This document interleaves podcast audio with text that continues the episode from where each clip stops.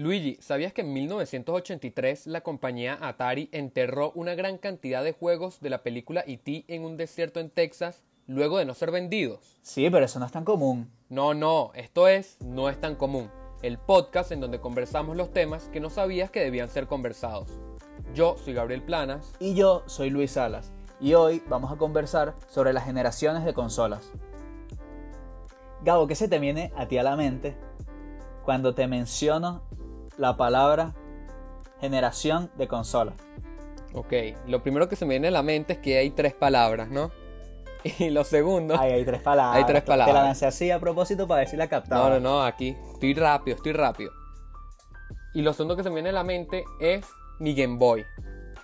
Estoy nostálgico. Se me viene el Game Boy con el que jugaba Pokémon. Pokémon Fuego. Que su cartucho era naranja. Me acuerdo clarito. Claro, bueno. Yo, yo lo jugué mucho en emulador. O sea, ya de grande. O sea, yo lo jugué también en Game Claro. Boy. Pero hubo un momento en donde me dio como una etapa de, de jugar juegos así, tipo po- Pokémon viejo, en emulador en la computadora. Y me la, me la pasé bien, pues, me la pasé bien. Mira, este Claro que era un juegazo. juegazo. Mira, hoy vamos a hablar sobre las, genera- las generaciones de consolas.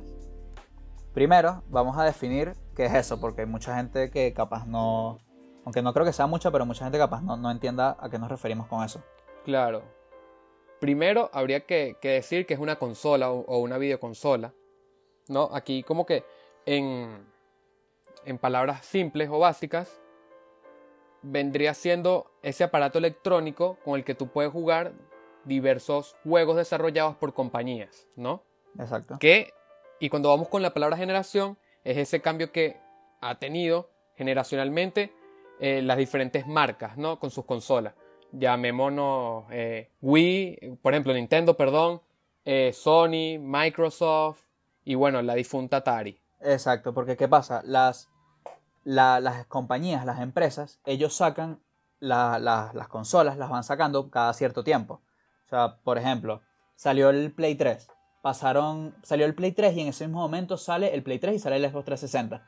Pasan aproximadamente unos 5 años, sale el Play 4 y sale el Xbox One.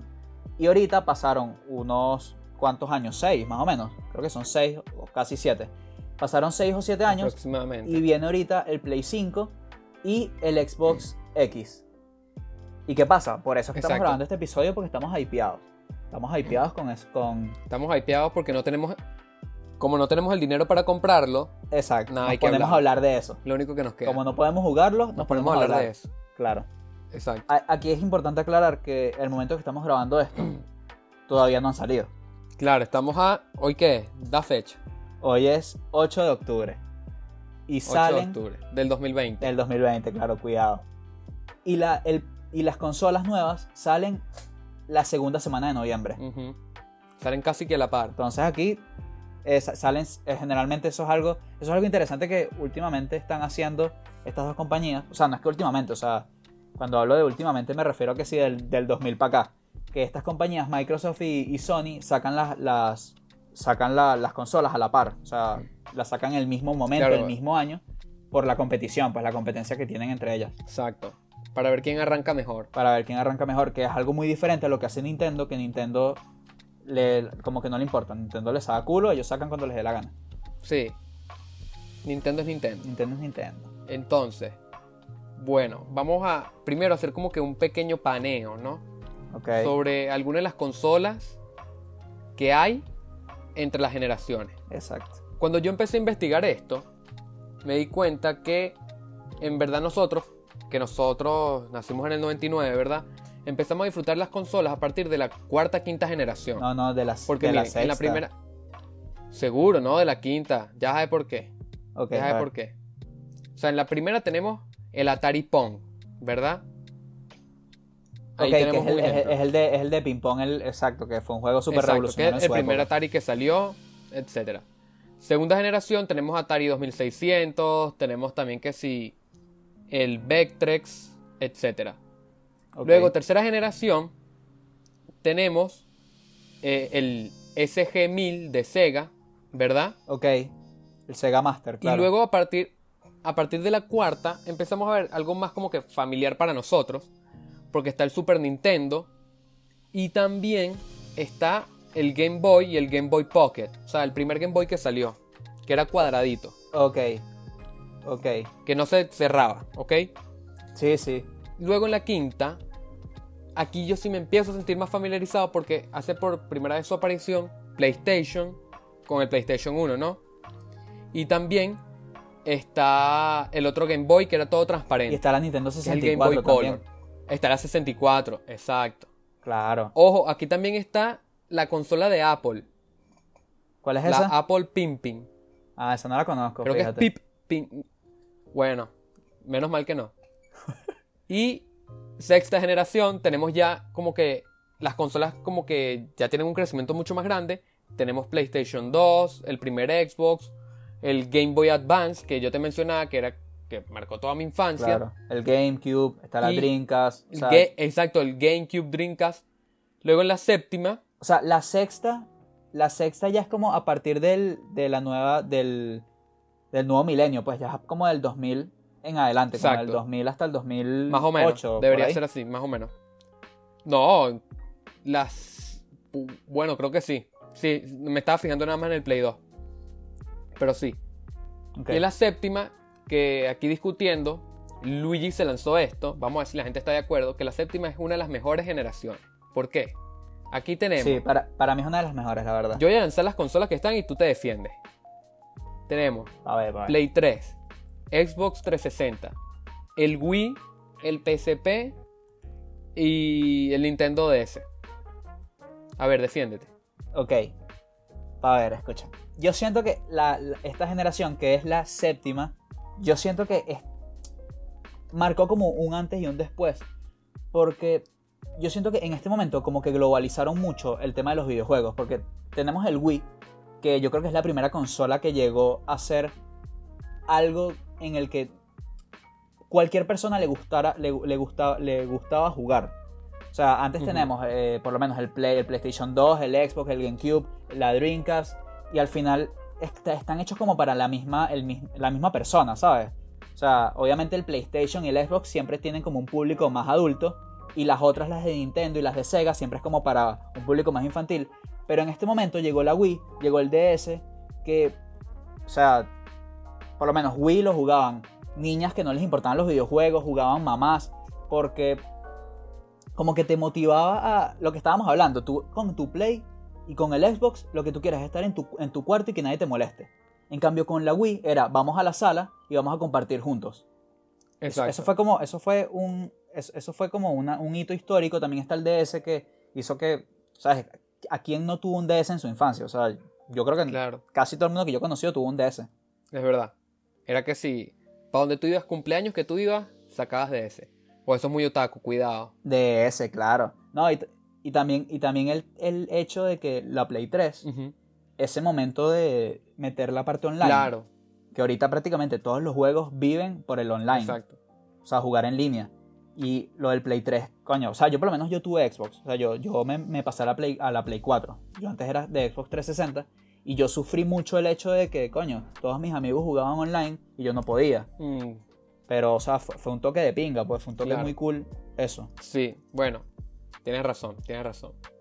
Y actualmente estamos en la octava, pues, que es Play 4, Xbox One, eh, el Switch. También están que sí, algunas portátiles como el 3DS y el Vita, pues. Claro, pero esas ya están como medio muertas, ¿no? Claro, y algo que me pareció curioso aquí es que meten dentro de consolas a, la- a las portátiles, pues. Game Boy, DS, PSP. Y Claro. no sé si sea así, pero me parece cool, me parece cool. Sí, sí. O sea, al final, es que, exacto, son portátiles, siguen siendo consolas, pero obviamente no, no son como tan máquinas como, como una consola grande, como una Play, por ejemplo. No. Y bueno, ahorita, en noviembre, llega la novena generación. Exactamente. Exactamente. Estamos emocionados, pero no podemos tenerla. Estamos emocionados. Estamos emocionados. Bueno, yo, yo, la, yo la quiero, yo me quiero comprar mi Play 5. Claro. ¿Tú qué, qué consolas has tenido tú, tipo, antes? O sea, tú ahorita tienes un Play 4. Tengo el Play 4. Tú también. Ok. Yo también tengo mi Play 4. Antes de eso, ¿qué tuviste? Yo tuve, ok. Tuve Play 1. Tuve Xbox. Todavía tengo el Xbox, el primero. Tengo el Wii, todavía tengo el Wii. Ten- tuve Game Boy, todavía está ahí, pero no prende. Y Nintendo DS. Y bueno, Play 3 y Play 4. Ok. Fíjate, obviamente, siempre el salto generacional, y por eso es que se hacen generaciones, porque ellos se toman un tiempo para, obviamente, mejorar la. mejorar todo lo que la- la consola puede ofrecer para. Claro, para que los juegos tengan mejores gráficos, tengan mejor jugabilidad, tengan. no sé. No sé qué más pudieran mejor tener. Pero siempre se toman un Para que, tiempo. eh, para que haya una mejor experiencia. Claro, pues. para que haya una mejor experiencia y sea más para que- inmersiva la experiencia de jugar. Entonces, siempre hay un salto grande. Pues, por ejemplo, tú pasas de, de tener la Play 1, el salto de Play 1 a Play 2, coño, es una locura. O sea, es una locura heavy. Claro. Y aún más grande es el salto de Play 2 a Play 3. Y después de Play 3 a Play 4 es una locura también. O sea, en cuanto a gráficos. Este año, que viene el Play 5, ya han soltado muchos trailers. En estos días soltaron el de, el de NBA, que creo que es el primer tráiler así de verdad de, de gameplay que hay. Y coño, o sea, hay una mejoría muy, muy grande cuanto a los gráficos. Pero ya la mejoría no es tan, no es tan así tan potente como fue por lo menos de Play 3 a Play 4. ¿Sabes? Ya la mejoría ahorita, ok, es- se ve, se ve la mejoría, pero tampoco es una vaina que tú dices, coño, qué loco. ¿Sabes? No te quedas así. Entonces, aquí la pregunta estaría en que si en verdad ahorita... es- O sea, ¿tú crees que ahorita estamos estancados? Cuando digo estamos estancados me refiero a que los estudios y los desarrolladores ahorita no tienen el potencial necesario para dar un gran paso como se hizo antes. No, yo creo que es que no es que estamos estancados, sino que estamos llegando ya casi, o sea, en cuanto a gráficos, yo creo que estamos llegando ya a un punto donde. Coño, mejorar de aquí ya es complicado, porque es que fíjate, o sea, tú, por lo menos tú juegas ahorita FIFA, tú juegas ahorita FIFA y en el Play 4 ya de por sí se ve bien, o sea, se ve, coño, se ve real, pues, o sea, o sea se sigue viendo que estás en un juego, pero no se ve tampoco de mentira, ¿me entiendes? O sea, no se ve como en la Play 2 que se veían los muñequitos de, literal de cartón Sí. ahorita sí se ven realistas. Y en la Play 5 también se van a ver mucho más reales. Coño, o sea, ¿qué tanto puedes mejorar ya a partir de aquí? O sea, ya, ya lo que a donde puedes aspirar es que se vean literal como en la realidad, pues. Pero eso es muy jodido. Eso es muy jodido. Eso es muy jodido, yo creo que eso Pero nunca se va a lograr. Yo, siempre he pensado eso, que el día en que los videojuegos se parezcan así como tú dices, que parece, parezcan la realidad así, yo creo que voy a dejar de jugar. Porque pierdo la experiencia que, que es el, el jugar, pues. Claro. ¿Sabes qué? Ahorita se me vino algo a la cabeza que en verdad no tiene casi nada que ver con esto, pero igual te lo comento, que es que hay una... ¿Sabes que Tú, por ejemplo, este, las computadoras pueden este, generar ficticiamente rostros, ¿sabes? Rostros de, de- de caras de personas que no existen. Hay una página que se llama, este, creo que se llama This Person Not Exist, o sea, esta persona no existe. .com, una vaina así. Entonces tú te metes en esa página, o algo así, en realidad no sé si se llama así, pero al- algo parecido. Tú te metes en esta página y la página por fotos que tiene en el internet te crea rostros de una persona que realmente no existe y se ve literal como una persona real. O sea, es una vaina loquísima. Ok, acumula, acumula rasgos de personas, por así decirlo. Como que agarra las cejas de una persona, la nariz de otra, y hasta crear un nuevo rostro. Sí, o sea, la, te crea como, se crea como una base de datos con todas las imágenes que, que hay en internet, o sea, en todas las redes sociales hay millones de imágenes de, de miles de personas y como que crea bases de datos de rostros. Y entonces crea como rostros que no existen pero se ven súper realistas. Incluso Ok. también se está usando, que eso es lo más loco todavía, que lo usan, o sea, tú puedes hacer un video y montar un rostro de una persona Ah, ya sé cuál es. verga, o sea, Ya una locura, una locura. Pero bueno, aquí eso en verdad no Da tiene mucho miedo. que ver con el tema. Pero lo puedo atajar, Sí, bueno, fue un pequeño sí, break. fue un pequeño break, lo puedo atajar Dilo, con el tema de la realidad virtual. ¿Sabes que hace unos años, esto es ya como en el 2012, 2013, em- se empezó a hablar de, no, ahorita la realidad virtual es el futuro de los juegos. Pero hoy en día, 2020, todavía la realidad virtual está muy verde, pues. ¿Y Claro. qué pasó con eso? No, no sé si. No sé si, si esté tan verde. Pero siento que el mercado no le ha abierto tanto las puertas. ¿Por qué? Porque la gente no lo demanda. Exacto. Al principio sí. Al principio era que un es hype caro. gigante porque es algo nuevo. Pero yo, como te estaba diciendo antes, yo siento que no es que sea el futuro, pero sí es una alternativa. Una manera Sí. diferente de jugar, pero no es como que todos los juegos a partir de este momento van a ser así. Siento que es algo que es como que que nos internalizaron en películas y en comiquitas y la gente llegó a pensar eso, pero no creo que eso pase. Sí, o sea, yo por lo menos lo que he visto de realidad virtual me han dicho que es muy incómodo, o sea, de pana la experiencia. O sea, es fina, o sea, te la tripeas un ratico, pero tampoco lo puedes jugar mucho tiempo porque es incómodo, te duele la cabeza, te sientes como agobiado de estar con esta vaina. Además que las, las vainas son grandísimas y como que te medio ahogas ahí dentro, o sea, Sí. es, es trancado. Y algo que estábamos hablando antes de grabar es sobre lo, lo de la realidad virtual y es que ahorita, por lo menos ahí hay un, creo que uno de los juegos más, más famosos, ni siquiera es un juego, que es lo de VR Chat. Y es literal gente, es, es es una red es una social. red social, pero gente metida dentro de la realidad virtual y es como, bueno, lo que se llama Second Life, que es literal como un mundo alterno, pero aquí es dentro de, dentro de la realidad virtual. Y eso es algo que yo siento que la realidad virtual está más orientada a eso, no tanto al juego, sino a cosas como ese, de, de ese estilo. Sí, lo que vendría siendo lo que, lo que hacía antes Second Life, pues.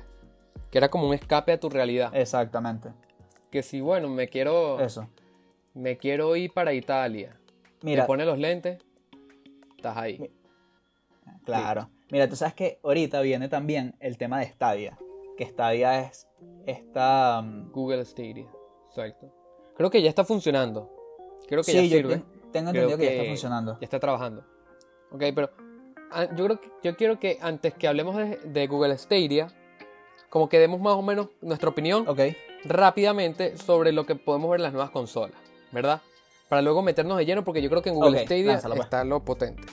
Ok, lo que vimos, o lo que ya nos anunciaron las marcas, es que, por ejemplo, Sony la novedad donde la trae, la trae en el control. ¿Por qué? Porque los procesadores y eso, bueno, no nos importa mucho. Entonces, Sí, y además ni lo entendemos. no lo entendemos. Entonces, está en los controles que al parecer, no al, no al parecer, será así, será más, más intuitivo el control. Podrías adaptarlo, por ejemplo, el L2, el R2, los gatillos, puedes adaptarlos y va a ser una mezcla de sensaciones. Por ejemplo, si tú Exacto. el R2, ¿verdad? Tú lo utilizas para disparar una flecha en un juego. Tú vas a sentir la tensión del arco mientras le das R2.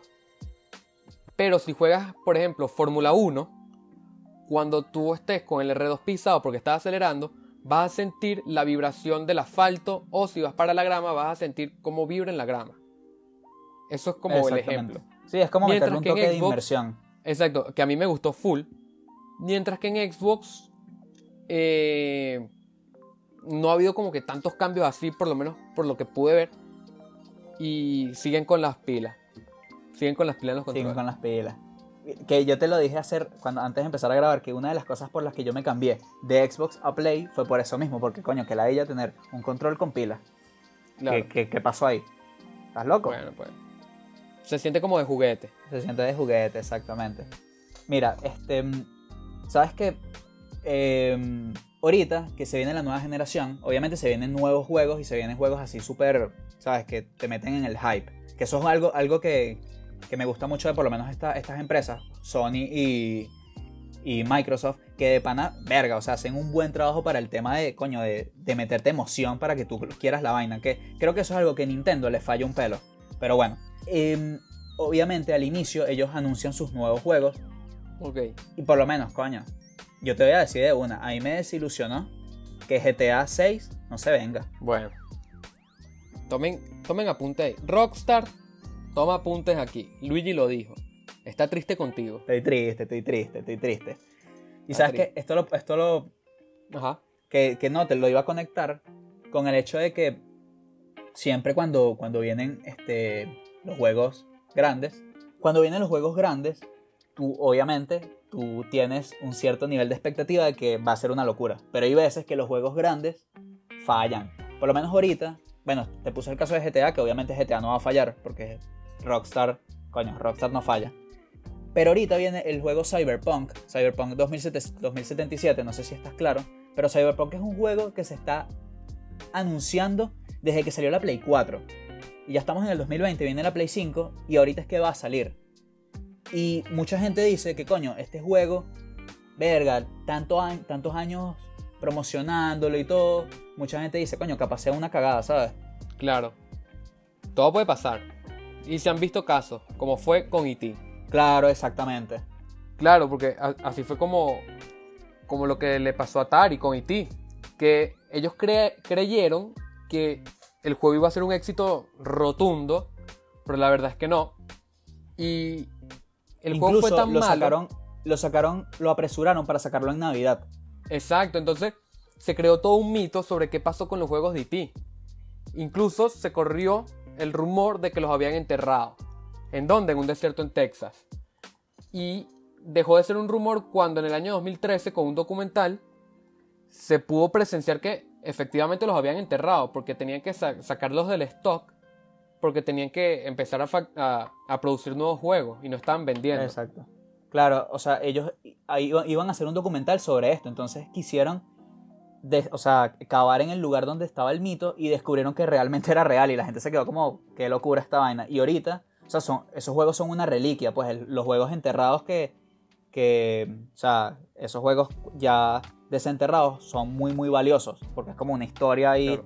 burda de loca de, de los videojuegos. Mira, otra cosa, hablando de los videojuegos, yo te estaba diciendo que hay un juego, esto, esto te lo estaba comentando antes de grabar, hay un juego que se llama Gen Dev Tycoon, que va sobre tú, o sea, es como una simulación en el que tú eres como el, el jefe de una empresa el- y el juego va como de administrar esta empresa y es desde, desde que se comienza la historia de los videojuegos en 1970 hasta el 2020, por ejemplo, hasta el 2030. Y entonces tú vas viendo cómo va evolucionando las consolas, va evolucionando la vaina, la tecnología y tal. El juego es increíble. Pero el juego tiene algo que es una locura, que es que obviamente los juegos los piratean. Los juegos de computadora, más que todo, son muy pirateados. Y esta empresa creó la versión pirata, ellos mismos la sacaron, la pusieron en internet, la versión falsa. Y entonces lo que sucedía es que las personas que descargaran la versión pirata les aparecía ya más, muy avanzados en la, en la simulación, les aparecía un mensaje, ponte, que si en el 2010 te salió un mensaje, no y tal, este, mucha gente está pirateando tu juego y tu empresa está a punto de ir a la bancarrota porque estás perdiendo mucho dinero, entonces como que hicieron ahí una, una de, de lacra, hicieron una, una bien de pinga, pues. Le, le dijeron como que, mira lo que se siente. Eso fue un Mira, lo que, se, siente. Sí, sí. Mira lo que Buen se siente, toque. Totalmente. Eso, eso en verdad es un buen toque. Bueno, Gabo, entonces, en conclusión, ¿a dónde tú crees que van a llegar los videojuegos, tomando en cuenta no solamente la generación de ahorita, sino las próximas que vienen? ¿Cuál tú crees que en realidad es el futuro de los videojuegos? Yo creo que el futuro, no solo de los videojuegos, sino de, de todo el mundo del entretenimiento, está en el streaming. Y un gran ejemplo de eso es lo que está haciendo Google con Google Stadia, que es una nueva forma de jugar prácticamente desde cualquier dispositivo que tú tengas que se pueda conectar a internet. Un teléfono, una laptop, desde tu televisor, etc. Donde tú tienes los juegos en la nube, ¿verdad? Y tú puedes comprar los juegos o por catálogo o por suscripción como Netflix. Ya todo depende como de, tu internet. La calidad del juego depende de tu internet y también como que la fluidez del mismo, ¿sabes? Y yo siento que hacia allá va el futuro del gaming. Exacto. Es, ya ahorita por lo menos está PlayStation Now, que hace algo muy similar, pero usa el catálogo, son juegos viejos de PlayStation. Incluso, ya con esto finalizamos, es que yo hace poco, no sé en dónde, pero hace poco leí que esta pudiera ser la última generación de consolas de este estilo, de las cuales estamos como consolas clásicas de las, de las que estamos acostumbrados. Que el futuro, o sea, ya después de esta generación, las cosas cambiarían mucho. Pero bueno, nada, eso fue todo por hoy. Esto es No es tan común, el podcast donde conversamos los temas que no sabías que debían ser conversados. Yo soy Luis Salas. Y yo, Gabriel Planas. Nos vemos en el próximo capítulo.